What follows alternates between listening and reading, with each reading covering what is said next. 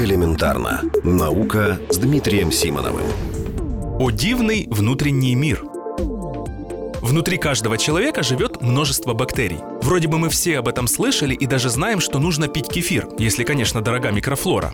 Но в последние годы появляется все больше исследований о том, что наши бактерии влияют гораздо сильнее на нашу жизнь, чем мы могли представить. И это открывает совершенно неожиданные горизонты в медицине.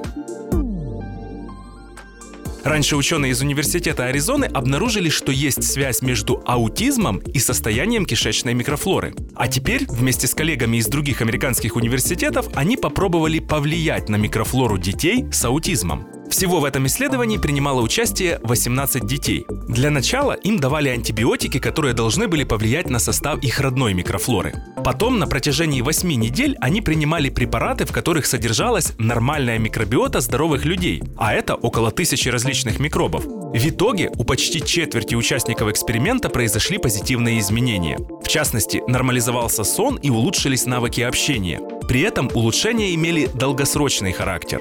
Поскольку это исследование небольшое и первое в своем роде, то говорить о клиническом применении его результатов пока что рано. Стоит добавить, что год назад при Лейденском университете в Нидерландах был создан банк экскрементов. Звучит, мягко говоря, непривычно. Мы знаем, для чего нужны банки крови или банки стволовых клеток. Но оказывается, материал из этого банка также может использоваться для лечения некоторых сложных заболеваний, которые другими методами лечить не получается.